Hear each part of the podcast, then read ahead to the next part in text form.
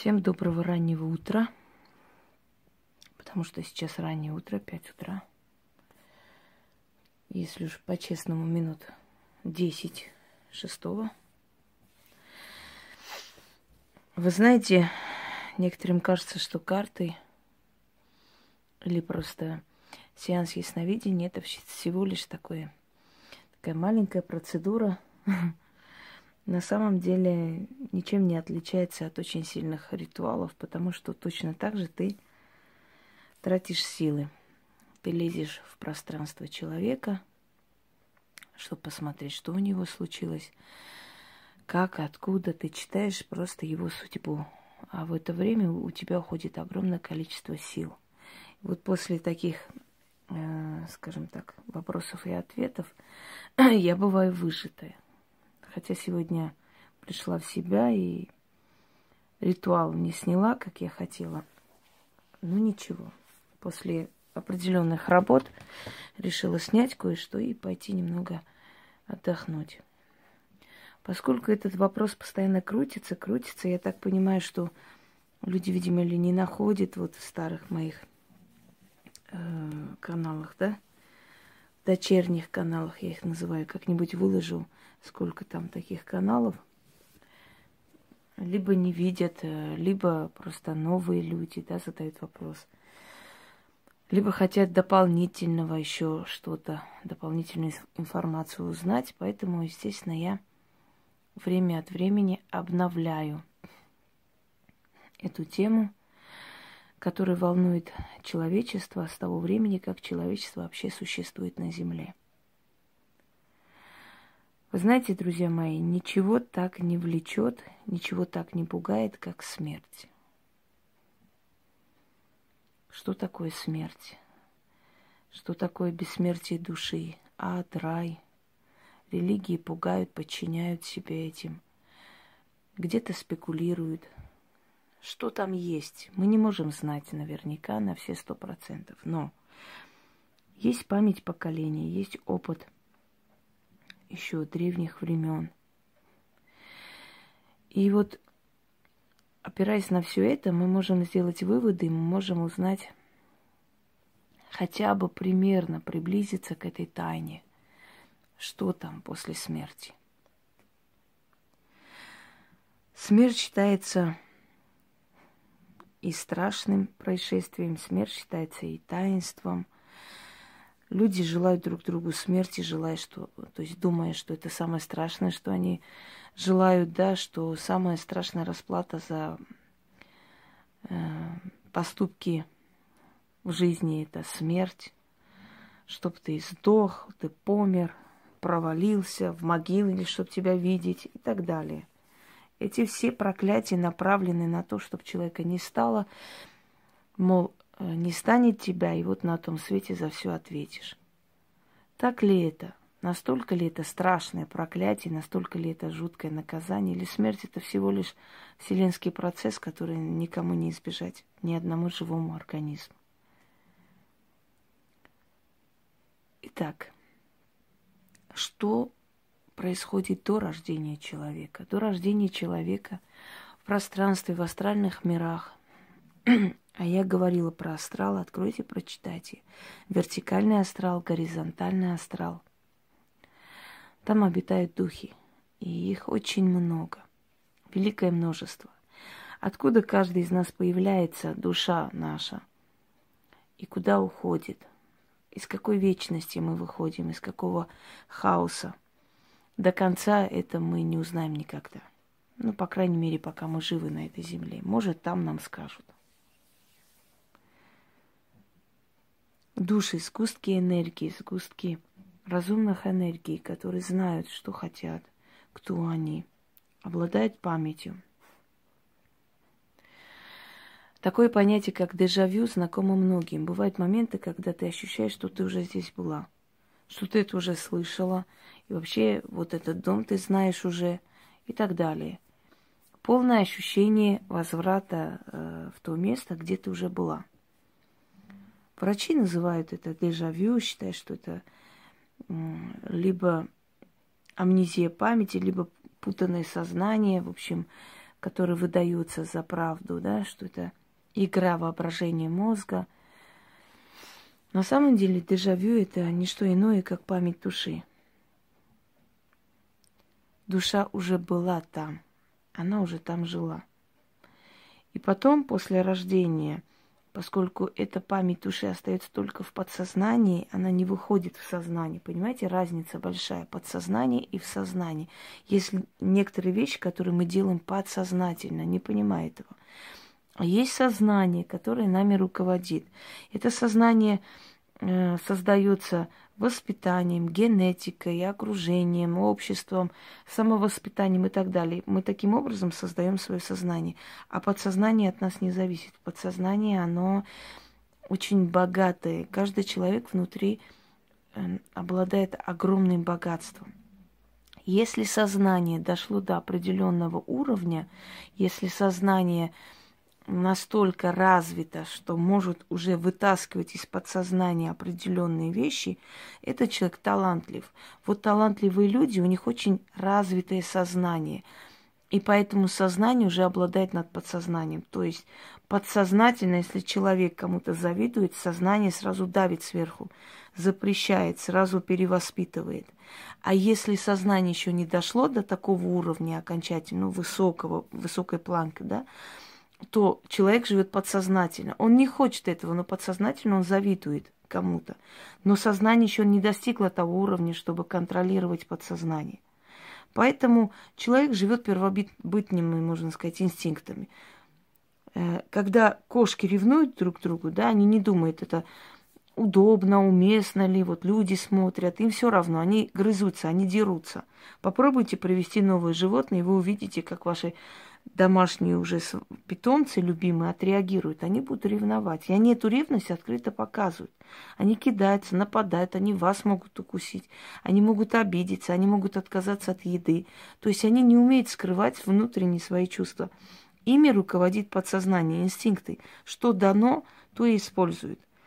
А человек, который развивает свое сознание, свое эго, он может контролировать свое подсознание. Вот в подсознании все, что есть, подчиняется сознанию. Тогда человек может считаться личностью. То есть он переходит от этого первобытного состояния еще, э, когда формируется Homo sapiens, да, только человек разумный начинает выходить из пещер. Вот, он уже вышел из пещер, его э, первобытные инстинкты поесть, сношаться, поспать и так далее уступают большему. Э, там, написать картину, оставить наследие, книгу, э, петь в опере, я не знаю, и так далее. Быть личностью. Как говорил Антон Павлович Чехов, Бог не дал каждому возможность быть великим, но Он дал каждому возможность не быть ничтожеством. Вот это у каждого есть. Это нужно использовать. Так вот, подсознание – это память души. Внутри, в нашем подсознании иногда бывают моменты, что мы встречаем человека, и нам кажется, что мы с этим человеком очень давно дружили. Мы находим общий язык. Мы становимся близкие люди, родные люди. И эта дружба продолжается всю жизнь. Поверьте, есть и такая дружба. Не каждая дружба разбивается а, а скалой зависти и ненависти. Но такая дружба должна быть между, а, как вам сказать, одинаковыми людьми. Неважно, кто из них в какой сфере чего достигает, но эти люди должны быть похожи. Не верьте, когда говорят, что разные люди как раз притягивают друг друга. Ничего подобного. И пары должны быть похожи. Вот бывают два дурака, да, и они такие счастливые, все над ними смеются, все им что-то говорят. Они счастливы, потому что они вдвоем два дурака, они друг друга понимают. А вы разумные, пытаетесь их научить. Но если один из них будет разумен, они будут несчастливы, потому что один будет контролировать другого, пытаться исправлять, понимаете? Вот это все, все эти аспекты, все эти тонкости, это и есть память души. Так вот, до рождения человек, человеческая душа, имеет возможность, если он там имеет привилегию какую-то особую, ему дают возможность в этой земле побывать. Несколько веков даже он может здесь крутиться, вертеться, и э, его могут видеть и могут испугаться. То есть он в обличии призрака, в обличии э, привидение, скажем так, в обличии души, он является, он ходит вокруг, его видят, замечают э, и так далее. Через некоторое время он может родиться в этом роду. И вот эти моменты, когда ему кажется, что он уже это знает, он это слышал, он это видел и прочее, вот это дежавю, это память души. То есть душа до рождения в этот мир существует, существует как сгусток энергии, как сущность. Сущность рождается в этот мир в теле человека один раз. Ему дается один шанс прийти в этот мир и уйти. Сейчас поэтапно скажу почему, как и так далее. Вот сущности, духи, они, по сути, у них есть определенная жизнь там, в этих сферах. Они живут. До того момента, пока они не придут на эту землю, они нейтральны, они не принадлежат ни к одной нации, ни к одному обществу, религии, ни к чему. Они просто сущности во Вселенной. Они любят Вселенную, они знают, кто есть боги, они, они их знают. В отличие от человека здесь, который ищет ответ всю свою жизнь, они это знают, видят, они э, знают, что есть определенные сферы, куда им нельзя пройти, потому что это высшие иерархии сил там находятся. Но у каждой сущности точно так же имеются свои чувства, имеются свои, свое сознание, своя память и так далее. И вот выбирают из сущностей тех, кто должен родиться в избранных родах, те, которые должны родиться в испорченных родах. Кому какое испытание уготовано согласно тому, как они там себя вели, точно так же они приходят в этот мир. Кто-то приходит искупать свои вот эти вот прегрешения, кто-то приходит спасать род, кто-то для чего-то, у каждого своя функция. Сущности там любят друг друга. У них бывает парой. Если у них есть какие-то особые заслуги, то э, благодаря этим заслугам они родятся в одном поколении, то есть они в этом мире встретятся. Они встретятся. Если вы в этом мире встретили любимую душу, если вы в этом мире счастливы с человеком, если он тот самый, с которым вы хотите всю жизнь прожить и живете, значит вы особая душа. Поэтому вам дали право наслаждаться любовью здесь, вы родились в одном поколении. Вы можете быть разных национальностей, разных религий, люди, неважно. Но вы в этом поколении, вы, вы в этом мире, вы встретились, и вы счастливы. Кто у вас раньше уйдет, будет ждать э, второго там. То есть э, там будет дожидаться встречи. Но встречает своих половинок очень малое количество людей – Э, очень малое количество в процентном соотношении жителей планеты Земля встречают и любят, и действительно счастливы. Основное количество людей женится, создает семью и так далее по разным причинам. Потому что пора жениться, потому что детей хочется, потому что хочется семью и так далее. Я бы не сказала, что ну, все эти браки, они счастливые. Один на миллион брак счастливый на самом деле. Это говорит о том, что те, которые всю жизнь ищут свою половинку и не могут найти, родились в разное время. Следующий момент. Бывают моменты, когда у сущности начинается, то есть у человека, извиняюсь, начинается ностальгия по каким-то древним временам. Кто-то любит 18 век, кто-то любит римские времена. Вот я бы, мне бы родиться в это время. Вот это влечение туда, оно не не случайно. Я понимаю, что один раз, два раза фильм посмотреть, это другой вопрос. Но когда человек прямо с ностальгией, с мечтой, и у него некая страсть к этим временам, он все время э, как бы э, вспоминает, все время говорит об этих временах. Интерес у него, он собирает фильмы того периода, он собирает исторические какие-то материалы и так далее. Это говорит только о том, что его любимая душа, которая родилась раньше него, родилась вот именно в этих веках, в это время. И поэтому подсознательно, сам не понимая, почему ему нравятся эти времена, он вспоминает с тоской то время, когда он был на земле, он жил здесь. И этому человеку так хочется вот с этой любимой душой соединиться, и он говорит, мне бы родиться в то время. Это говорит о том, что сущность одна, которая пришла на землю, родилась и умерла, может быть, именно как раз во времена римских э, завоеваний, да, предположим, вот возьмем, примеру. А он там ждал. И потом он должен был родиться уже в другом поколении, через много тысяч лет, в наше время.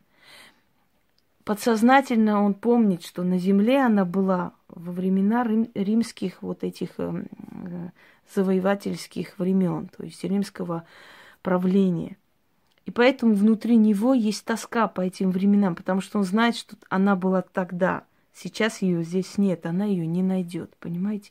И поэтому он тоскует по этим временам. И вот эта тяга к этому времени, когда люди интересуются очень сильно каким-то другим веком, просто вот не просто интересуются, у них некая какая-то страсть, а, у них какая-то мания, вот то время, как бы хотелось, в то время они изучают, они читают и так далее. Это люди, которые подсознательно просто знают, что их любимая душа тогда жила, и они, не осознавая того, не понимая того, очень тоскуют по тем временам и желают быть в то время, чтобы его встретить. Следующий момент. Если у души несколько жизней, нет. И быть не может. Потому что, во-первых, начнем с того, что очень много миллиардов душ, которые ждут своей очереди прийти родиться и подняться – Зачем родиться? Сейчас скажем об этом тоже. И то, что эм, некоторым кажется, что это память прошлых жизней, на самом деле есть несколько объяснений этому всему. Есть генетическая память. Мне, например, один раз приснилось, как я с маленькими двумя детьми убегаю э, маленькая такая речка, каменистая, у меня ноги в крови, я этих детей хватаю, бегу, я слышу выстрелы, в общем, и я проснулась. И когда я рассказала этот сон, моя бабушка сказала, что я увидела себя в роли своей прабабушки во время геноцида в 15 году потому что она с двумя детьми племянниками спасалась, переходила через реку. И она много рассказывала о том, что э, за ее спиной стреляли. При мне она это не говорила, я это не слышала, но я увидела это происшествие. Я себя увидела в ее роли, понимаете? Я увидела то, что она перенесла и пережила, потому что эмоции настолько сильны у людей, что они передаются из поколения в поколение. Есть вещи, которые мы не видели. Когда мы слышим о Великой Отечественной войне, мы не переживали, мы не жили тогда. Но когда мы слышим эти рассказы, у нас внутри все переворачивает, потому что мы представляем, как люди с голоду умирали на улицах. Мы, мы представляем это как трагедию личную, потому что наши предки это переж... пережили, их эмоции, их этот внутренний вот стресс, да, внутренняя вот эта стряска, она передалась просто по крови нам. И мы словно сами были там, мы можем полностью прочувствовать эту боль, этот страх, этот ужас, все, что они пережили, как свою личную трагедию. Это память души. И это память генетическая, которая связана, э, связывает нас с нашим поколением, предками. Вот они что чувствовали, мы можем это прочувствовать, мы можем это увидеть. Следующий момент. Есть момент подселения, когда души селятся в человека те души, которые не находят покой после смерти, и начинает говорить определенные вещи, которые пережила, э, то есть душа, чужая душа при жизни. И человек, который объясняет, что вот такой дом, там родители так звали и так далее, и мы с ужасом начинаем понимать, что такой человек действительно жил, и что это описание полностью подходит, а значит, он переродился в этом теле. Нет, он вселился в это тело и говорит словами человека полностью, вот вы дома находитесь, у вас хорошее настроение, вы встали, пошли на кухню. Прошлись на кухню, на кухне у вас началась тоска. Вам резко стало плохо, какая-то внутренняя апатия, как-то как нехорошо. Повернулись, вернулись обратно. Стало легче, удивительно, почему такое было состояние. А я вам объясню, потому что рядом с вами есть портал, скорее всего, и в вашем доме просто есть порталы. И через эти порталы проходят души. И эти души передают вам свои эмоции, внутренние эмоции. вы не осознавая того, иногда есть дома, например, да, где все шикарно обставлено, красиво, но там чувствуешь себя дискомфортно и плохо. А есть дома такие простенькие, скромненькие, ты там себя хорошо ощущаешь, у тебя настроение хорошее и так далее. Зависит от сущности, которые там есть. А сущностей полно вокруг нас и очень много. Они такие же жители нашей Вселенной, как мы с вами, так что мы обязаны и должны рядом с ними жить. Желательно с ними не конфликтовать. Так вот, вы проходите через эту душу, и вы сразу перенимаете эти эмоции на себя – Понимаете? И вам кажется, что это вам плохо, что это у вас какая-то безысходность. На самом деле это все эмоции той души, которые рядом, то есть которые находятся, через которые вы, вы проходите туда-сюда, да? Вот портал открылся, и они там есть. То же самое происходит у человека. Вселяясь душа в человека, начинает описывать сцены жизни и так далее. И люди, которые очень хотят верить в переселение душ, тут же выхватывают вот это все, что вот э, эта душа переродилась в другом теле. Следующий вопрос. Вопрос кармы. Кармы, на котором строится, как некоторые товарищи говорят, вся магия строится на переселении, реинкарнации, карме. Магия не строится на этом, на этом строится аферизм. И очень удобно и ловко вот так перевернуть все и сказать человеку, что у тебя там в какой-то жизни был грех, и сейчас ты отвечаешь за это, и надо тебе карму прочистить. То есть ты полностью просто говоришь абсурдную вещь, которую не проверить, не опровергнуть невозможно. И ты берешься сделать то, о чем даже непонятно, оно существует или нет. А вот когда тебе приходится действительно говорить человеку, очень четко, ясно разложить по полочкам, это очень сложно. Это надо уметь, это должно быть дано. Да? Легче простого просто говорить о карме. Естественно, понятное дело, что никому не нравится, когда ты говоришь о том, что это метод обмана, что этого не существует. Итак, карма. Карма и слово «карающая матерь» вообще-то – я сказала, все спохватились. Очень хорошо, рада за это, хоть людей как-то просвещаю. Карающая матерь, та самая Фемида, та же самая вселенское равновесие и так далее. То есть то, за что мы должны получить. У армян есть такое выражение э, «с твоими грехами однажды твои дети встретятся». Или твои грехи однажды выйдут навстречу твоим детям. Это действительно так. Есть моменты, когда люди, которые развязанно себя ведут, и нам кажется, что не будет им никакого наказания, они все гуляют, пьют, радуются всему. Э, их поколение отвечает за своих отцов.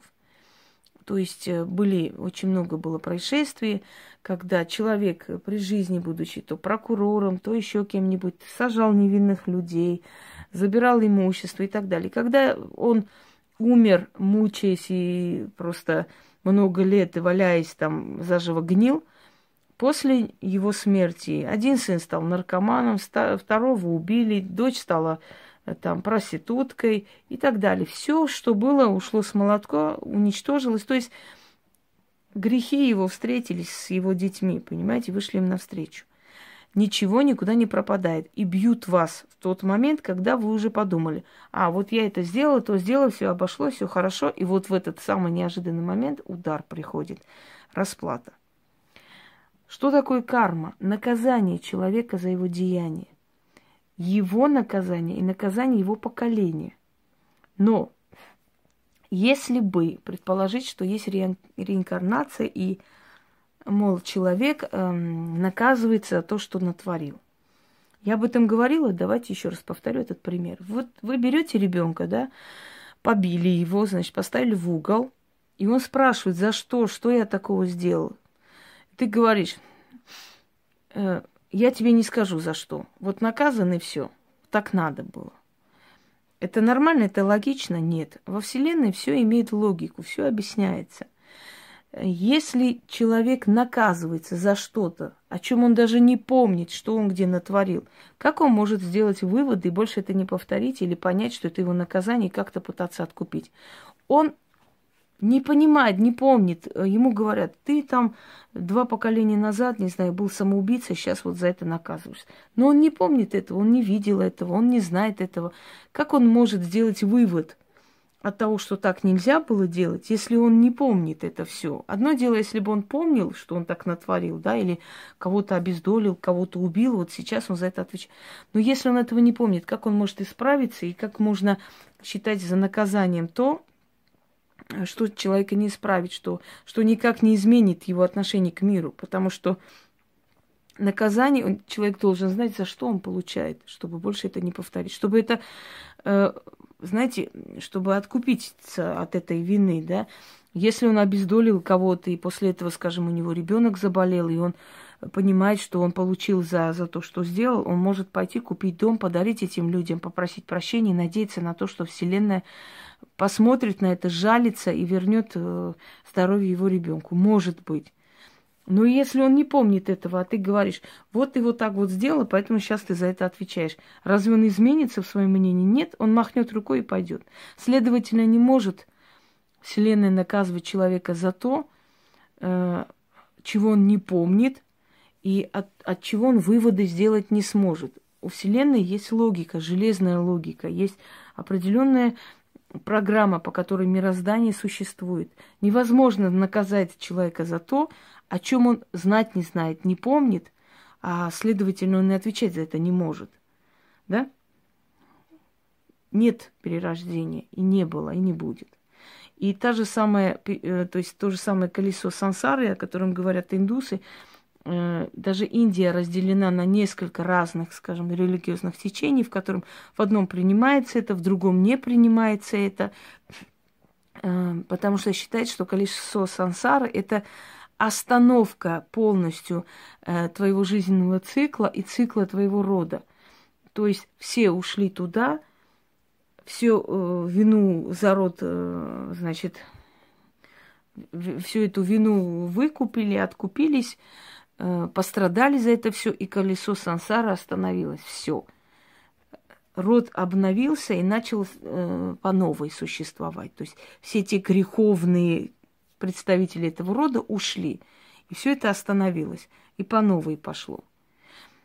Кто-то может в это верить, кто-то может не верить. Я объясняю э, с точки зрения логики. С точки зрения того, что если мы вызываем душу человека, и он приходит и нам отвечает, то как понять, если он, говорят, переродился куда-то там в Китае, да, ушел, как же он может прийти на спиритический сеанс? Это первое. Во-вторых, многие люди, которые уходили, да, в предсмертной агонии, которых возвращали, рассказывали о том, что они видели там всех родных, всех близких. И что там говорили на своем языке, на том языке, на котором они говорят на этой земле. Многие э, мыслители древнего прошлого и вообще многие люди, у которых были особые способности и видения, говорили, что там есть духовные страны, что каждая страна, каждый народ сплочается, поднимается там. И вот это поколение того народа помогает этому народу, который здесь живет. То есть души, души, которые принадлежат этому народу, они помогают своему народу внизу. Это можно, знаете, это можно действительно принять за правду по той простой причине, что именно эм, народ помнит своих героев, жертв, которые ушли. Именно этот народ все время как бы отдает определенную часть энергии этим душам для того, чтобы они там существовали. А значит, следовательно, связь между духовной страной и между физической страной, она очень сильна, потому что кто помнит наших родных, близких, если только мы, правда? Ну, скажем так, американцы же не будут вспоминать э, наших героев. Они же не будут о них слагать легенды, рассказы, там, оды, стихи. Нет, конечно. Потому что наши герои принадлежат нам. Мы о них говорим. Мы питаем их душу этой энергией. А, следовательно, помощи ждать от них, э, от духовного, скажем, э, духовной страны, которая там есть, можем только мы. И помогать они будут нам, потому что мы их родные и, и близкие, да, мы те, которые даем дань воспоминаний, тем самым усиливаем их душу. Следовательно, там существуют именно духовные страны. Страны, которые э, состоят из душ определенного народа. То есть есть там, если грубо говорить, духовная Россия, есть там духовная Армения, еще другая страна. У нас э, когда-то был такой э, священник, то есть э, католикос, патриарх всех армян, э, Георг V. И он сказал, духовная Армения намного больше, и там больше армянства, чем э, Армения, которая на земле. Потому что если посчитать, сколько за века убивали невинных людей и сколько душ туда ушло, то духовная Армения намного раз больше. Это значит, что духовная Армения нас оберегает оттуда. Ну, вот так сказал такой человек-мыслитель, который всю свою жизнь отдал религии, людям и так далее. Далее продолжим о душе. Мы пока еще поговорили о его, э, скажем, изначальной жизни на Земле. Мы сейчас поговорим о, об уходе из этой жизни и далее, что творится с душой человека. Наверное, я сниму еще один ролик сейчас.